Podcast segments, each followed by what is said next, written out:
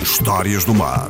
Uma abordagem às profissões, às atividades económicas e às viagens marítimas. Histórias contadas na rádio por gente do mar.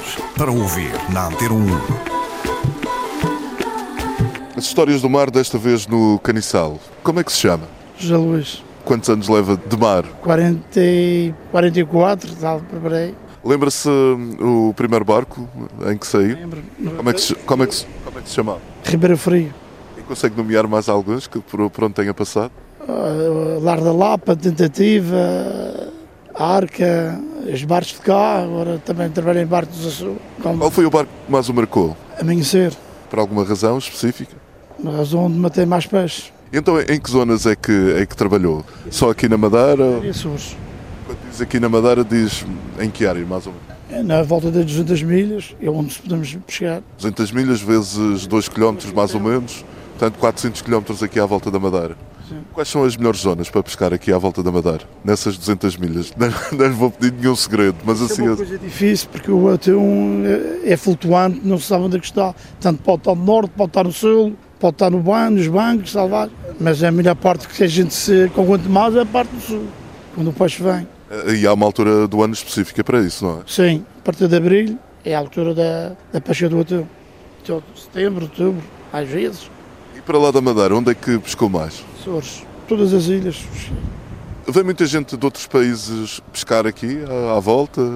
Apercebe-se disso ou nem por isso? Isso, isso pode vir algum espanhol, mas isso é mais fugido de- de- desta zona. Mas nada de Sempre específico. treinavas na zona, mas pronto. Mas eles saem na zona. Que tradição é esta da pesca do atum? Eh, Está particularmente enraizada aqui no, no Cancel? ou- Sim, praticamente realizado mais no Gonçalo. Mas sim, Gonçalo, mas atum é. O que é que explica isso, na sua opinião? Por exemplo, se formos à Câmara de Lobos, eh, eles pescam peixe espada, não é? Seguem o que os pais tiverem, é como nós aqui. Foi passando de geração em geração. Exatamente. Parece-me que as condições, e isto sou eu a dizer, as condições do, da pesca de atum são melhores do que as da espada, ou, ou estou enganado? Isso não posso responder isso, só quem tem que responder é os espadeiros, poder responder a- essa parte. Ah, Mas você é um homem do mar, também pode, pode dar a sua opinião. Parece-me que os barcos são mais, mais rudimentares, não sei. Não, os nossos bares têm melhores condições que os deles, mas também talvez às vezes por culpa deles, porque eles se quisessem ter melhores condições também tinham. Quantos homens é que compõem, portanto, digamos, uma, uma tripulação e quanto tempo é que demora uma saída, desde que o barco sai até que volta com o atum? Isto dos homens depende do tamanho da embarcação.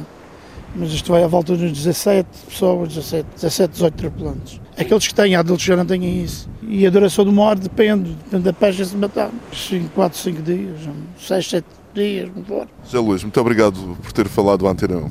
Mas Nada.